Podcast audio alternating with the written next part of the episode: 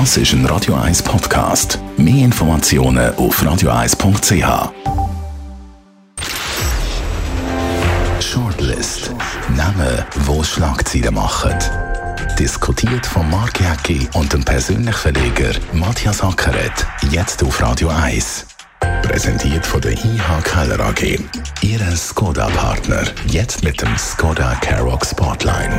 ihkellerag.ch Skoda, simply clever. Willkommen zu der Sendung heute mit diesen Namen. Lewis Hamilton, dramatischer Endspurt um die Formel 1 Krone zwischen Brit und seinem ärgsten Konkurrent Max Verstappen. Sebastian Kurz, das Polizei aus Österreich, ist weg und mit ihm verblasst auch der Türkis Glanz bei unseren Nachbarn. Und Ignazio Cassis, der Außenminister, wird mit dem viertschlechtesten Resultat zum neuen Bundespräsident gewählt. Matthias Ackert, was hat das Parlament gegen Ignazio Cassis? Ist es immer noch äh, die Verhandlungen mit der EU?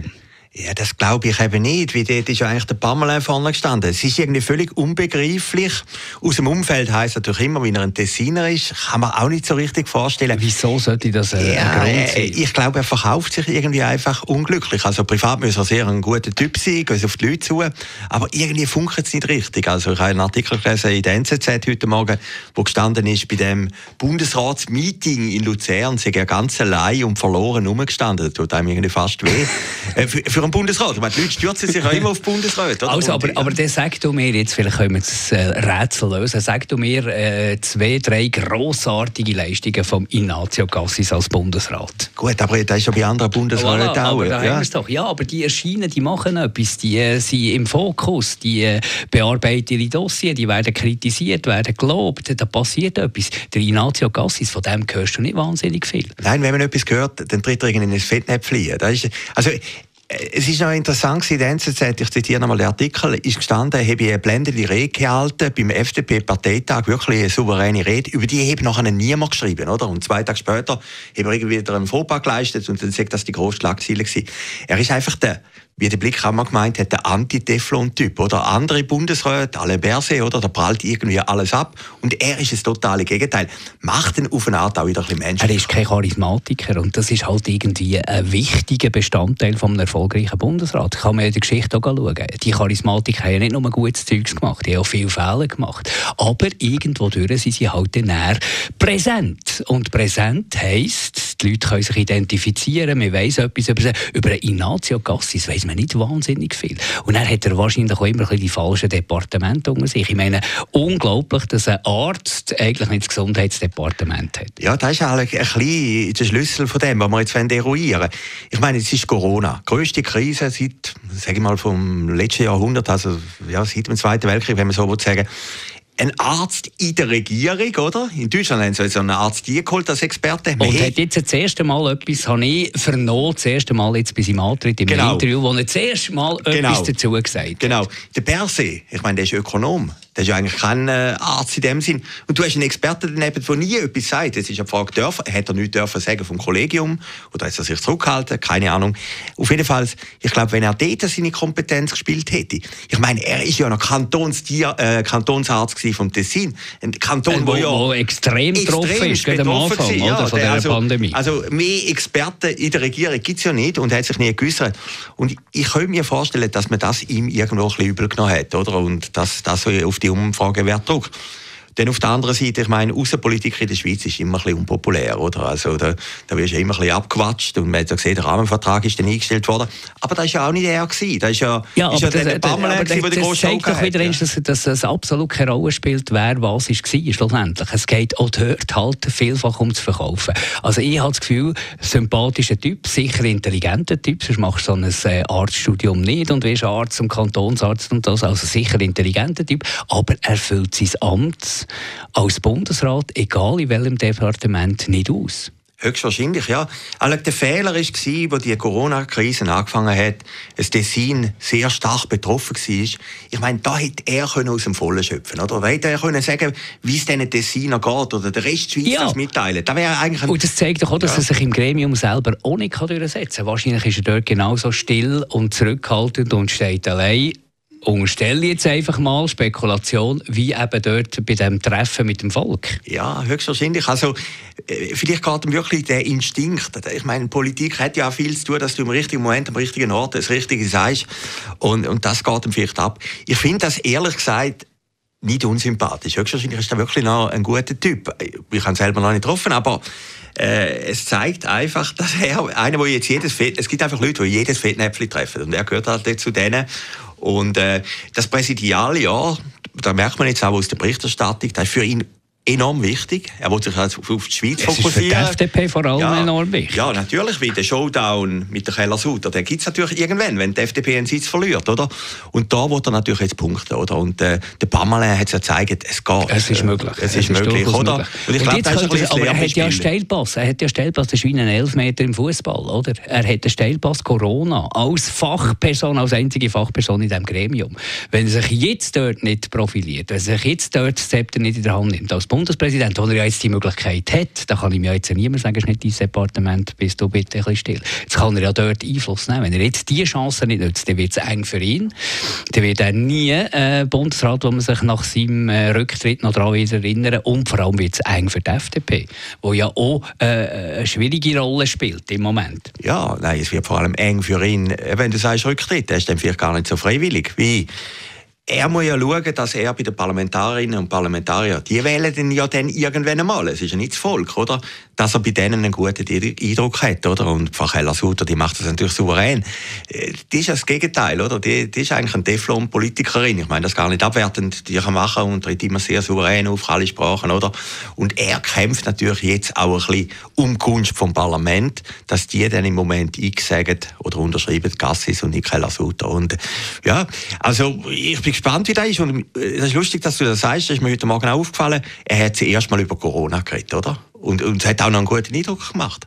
Und das haben wir gemerkt, das ist eigentlich seine Kompetenz. Ja, und er hat zuerst mal ein bisschen auf den Test rausgewagt. Genau. Er hat die äh, Impfpflicht nicht äh, kategorisch abgelehnt und, und ein bisschen erzählt aus seinem Wissen als Arzt, dass so etwas ja auch schon mehrmals geht. Also das sind wertvolle eigentlich Informationen, die viel früher hätten müssen einfließen dort. Also ja, verstehe ich nicht. Ja, da werden natürlich seine Berater jetzt auch sagen, oder? Und, und die werden jetzt alles geben. Ja, was werden seine Berater ja. jetzt also, sagen? Ich kann mir jetzt vorstellen, dass das wirklich ein interessantes zum Beobachten Präsidialjahr ist, oder? Wie da kämpft einen um seine politische Zukunft. Oder? Und er hat auch schon gesagt, er will eigentlich mehr sich auf die Schweiz fokussieren, also eine Art Tour de Suisse machen. Sonst geht der Bundespräsident immer, will alle treffen, Amerika, China, weiß Gott wo. Und er will sich auf die Schweiz fokussieren, weil er natürlich weiß, wenn er da realisiert in der Schweiz, dann hat er auch gute Presse. Aber wenn du das, Beispiel, jetzt, das Beispiel Velo bringst, sehr schönes Beispiel, oder? Ich meine, er ist ja eigentlich der innerhalb von einer Mannschaft, die den Bergpreis gewinnen schlussendlich, oder? Aber selbst seine Wasserträgerpartei geben ihm nicht Windschatten. Also merkst du Unterstützung, dass der Bundesrat richtig getragen wird von dieser Partei? Ja gut, und dort steht er wahrscheinlich bei der FDP. Die und dort steht er wahrscheinlich ein bisschen allein beim Apero, ja. also wenn es noch eins gibt. Höchst, ja genau, höchstwahrscheinlich. Ja. Die FDP lässt natürlich ihre Leute immer gerne ein bisschen im Regen stehen oder vielfach und äh, ja, also ich bin gespannt, um das zu beobachten, wie er das Jahr wird meistern. Und, aber der Pamela hat es ja gezeigt, wenn man sich ein bisschen geschickt macht, und auch ein bisschen Glück hat, da gehört ja immer dazu, das Quantum Glück, dann kann man schon etwas erreichen. Und wenn es gut macht, dann sind wir die Ersten, die sagen, bravo, wir haben es täuscht, Ignazio Gassis, der neue Bundespräsident am nächsten also, Jahr. Also wir wünschen alles Gute. aber von Herzen. Dann gehen wir zu einem anderen, einer, der den Politinstinkt hatte, der als Politgenie, für nicht zu sagen Polit-Mozart gegolten hat und jetzt, äh, wo ist er, Sebastian Kurz, hat äh, Verfahren am Hals, ist zurückgetreten, zuerst zur Seite getreten und jetzt von allen allem zurücktreten und hat damit nicht nur sich aus dem Spiel genommen, sondern eigentlich die ganze Institution, die er aufgebaut hat, die, die Partei, die auf ihn zugeschnitten war, wie, wie es das noch nie gegeben hat, wahrscheinlich, äh, ist jetzt völlig am Verblassen. Die türkise Farbe, die er ja ins Leben gerufen hat. Wie kann das passieren? Vom, from Hero to Zero in so kurzer Zeit. Und du bist ein grosser Fan. Ich weiss, jetzt kommt wieder Geschichte. Du hast noch mal nein, nein, nein, nein, nein, ein Foto machen. die kommt nicht mehr. Kommt nicht mehr. Nein, aber das ist wirklich interessant. Er hat sich wie in Luft aufgelöst, oder? Und dann ist ja am gleichen Tag, das war am letzten Donnerstag, ist dann auch gerade noch der Nachfolger zurückgetreten, der Schallenberger, und dann noch der Finanzminister, oder? Ich meine, muss man sich einfach vorstellen. Und die sind einfach Völlig Aber das weg. zeigt doch, wie schwach dass die alle zusammen waren und wie sehr dass das Marionetten waren in diesem ganzen äh, Puzzle-Kurz. Oder der hat alles orchestriert, das ist nichts dem Zufall überlagen. Es gibt einen wunderbaren Podcast, der sich lohnt äh, anzuhören. Inside Austria ist auf Spotify, findet man den, wo Standard und Spiegel zusammen die ganze Geschichte von, von dem Kurz aufgearbeitet hat, vom, vom Macht bis zum Fall. Und man hat ja bei ihm immer das Gefühl, immer das Gefühl gehabt, er ist ja so genial. Der hat sicher irgendwie noch äh, äh, Finte, der hat sicher irgendwie noch einen Schachzug und so. Und ich bin völlig eigentlich schon fast ein bisschen enttäuscht gewesen, ob schon die logische Konsequenz ist, dass der mit noch so einem Scheinargument, unterstelle ich mir jetzt mal, ich habe jetzt einen Sohn bekommen. Ja gut, das ist auch Kind, oder? Ja, natürlich. Ja, ja, ja. Natürlich ist das ein Einschnitt. Aber hey, hallo, äh, hallo, nein, es ist, es ist doch, jetzt wirklich nein. eine ganz billige PR-Masche. Wenn nein, das ins, genau. ins Feld hineinführst, wenn irgendwie, wenn irgendwie ja, wahnsinnig viel, wenn die Kacke am Dampfen ist. Ja,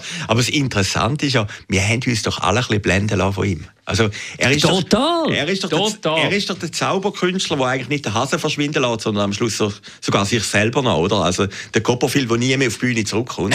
und, und aber noch alle anderen mitreißt. Ich meine, das ist ja fast Shakespeare hoch 5, oder?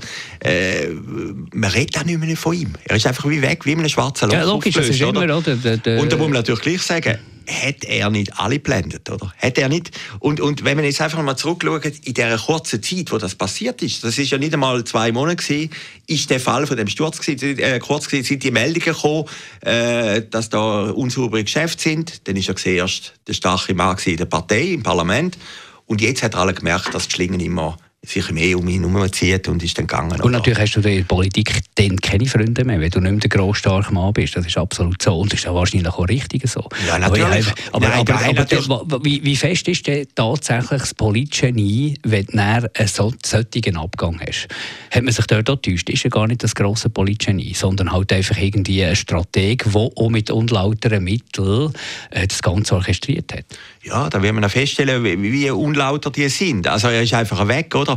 Und da gibt es natürlich, das muss man schon sehen, in einer Fraktion, in einem Parlament, gibt es natürlich viele, die einfach ihren Job behalten oder? Und wenn die natürlich merken, dass die Leaderfigur schwächelt und dann nicht mehr bringt, dann lassen sie ihn gehen, oder?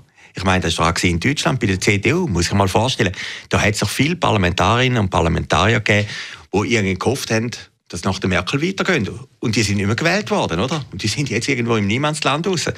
Äh, das ist natürlich die Basis dann am Schluss von einer Partei. Und der Kurz wird natürlich gemerkt haben, er hat den Rückhalt nicht mehr, oder? Die vertrauen ihm nicht mehr. Er muss gehen. Ja, musst du dir mal vorstellen, es mehr leid tut in dem Ganzen, ist das österreichische Volk. Also, dass da nicht mehr brodelt und dass da nicht mehr aufbricht, Wut und Ärger aufbricht, das erstaunt mich.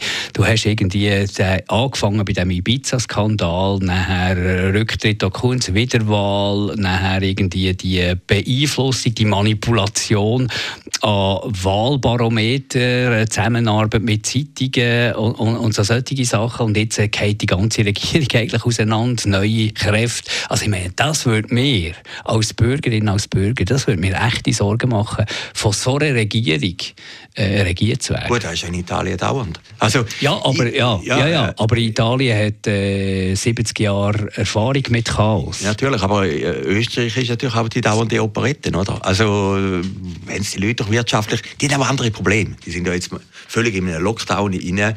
Ich kann mir vorstellen, dass all die Sachen, die in der Regierung passieren, die die oberste Priorität haben. Sondern die schauen natürlich, wie überleben wir in der Corona-Krise. Oder? Und, und das ist eigentlich der Fokus. Und schlussendlich ist ja, weißt du, eine Regierung, das ist auch die Verwaltung hinten dran. Und die Verwaltung, die läuft ja weiter. Also es gibt so Satiresendung im österreichischen Fernsehen, heißt «Willkommen Österreich». Ich würde fast sagen, äh, «Gute Nacht Österreich». Also mal schauen, was dort weiter passiert. Gehen wir noch zu etwas Sportlichem. Lewis Hamilton, Formel 1.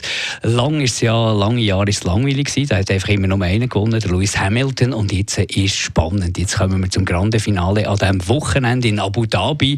Beide punktgleich. Max Verstappen. Ich habe zufälligerweise das letzte Rennen geschaut. Ich wollte eigentlich nur den Start schauen, wie man das seit Kindesbeinen traditionell gemacht hat. Wir schauen noch schnell den Start. Und dann ist so ein Krieg ausgebrochen. Mit Unfällen, mit äh, Ausbremsen. Man ist nicht mehr weggekommen vom Fernsehen. Formel 1 ist wieder faszinierend. Und das Duell bei diesen beiden, das ja nicht nur auf der Strecke stattfindet, sondern auch neben der Strecke stattfindet. Sogar der Vater vom Verstappen, der sich noch meldet. Also ein riesen, ein riesen Spektakel, das da im Moment herrscht, kurz vor dem letzten Rennen. Ja, und das zeigt doch, man hat doch das Bedürfnis wieder nach Testosteron nach Testosteronsport. Oder ich meine, in der heutigen Zeit ist eigentlich Formel 1, äh, wo alle von Umweltschutz reden und Klimakatastrophe, dürfte ich das eigentlich gar nicht mehr machen, oder? Aber, aber es, es bedeutet, man will es ja gleich irgendwie sehen. Und man will es wieder sehen. Man will es wieder sehen. es hätte übrigens, weißt du da, es hätte schon mal eine ähnliche Konstellation gegeben. Erzähl. Ja, Niki Lauda. Nein, nein, nein, 1974, auch vor dem letzten Rennen sind zwei Punkte gleich gewesen.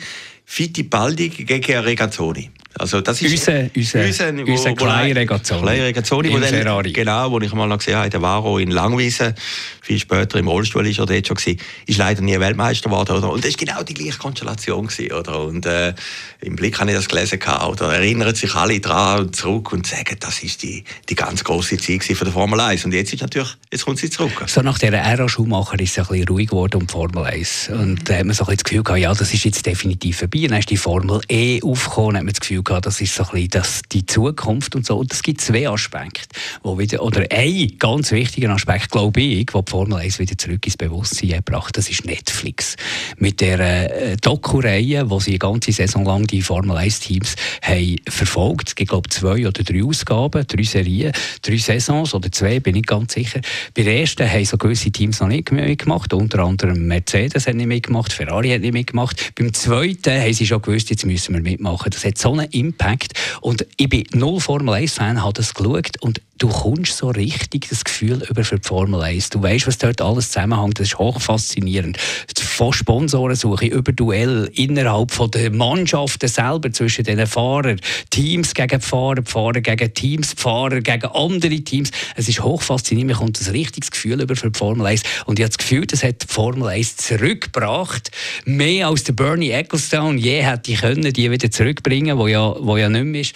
Ich glaube, das ist ein wichtiger Faktor gewesen. Und jetzt das Duell bei diesen beiden wird die Formel 1 wieder auf eine äh, relevante Stufe, wo die Väter wieder am Sonntagmittag wieder Fernsehen schauen und die Familie sich aufregt, dass jetzt Formel 1 läuft. Ja, und ich meine, Formel E haben wir ja keinen in Zürich, wir haben sondern keinen in Bern. Ist auch faszinierend gewesen, aber etwas hat doch gefehlt den Lärm, oder? Du willst auch den Lärm haben. Du willst einfach, Formel 1 ist auch dreckig, oder?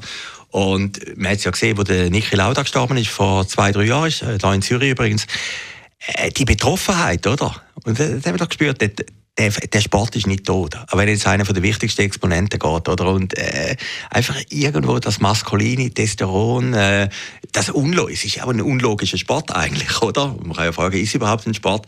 Es ist eigentlich irgendwie ein Kind im Mann, das da durchdrückt und äh, das zeigt sich jetzt in dem Duell. Wenn wir nie Formel 1 schauen, diesen Sonntag werden wir schauen, das letzte Rennen, der Grosspreis von Abu Dhabi, wo sich alles entscheidet. Lewis Hamilton oder Max Verstappen. Ja, und dann noch in der Wüste. Ist doch noch, ja. Die Wüste ist doch noch Wahnsinn, Wo sowieso keine Regeln gibt. Genau, genau. Danke vielmals euch für zuzuhören, dir für mitzudiskutieren, Matthias. Bis nächste Woche. Shortlist mit dem Mark Jäcki und dem Matthias Ackeret zum Nachlesen und Abonnieren als Podcast auf radioeis.ch.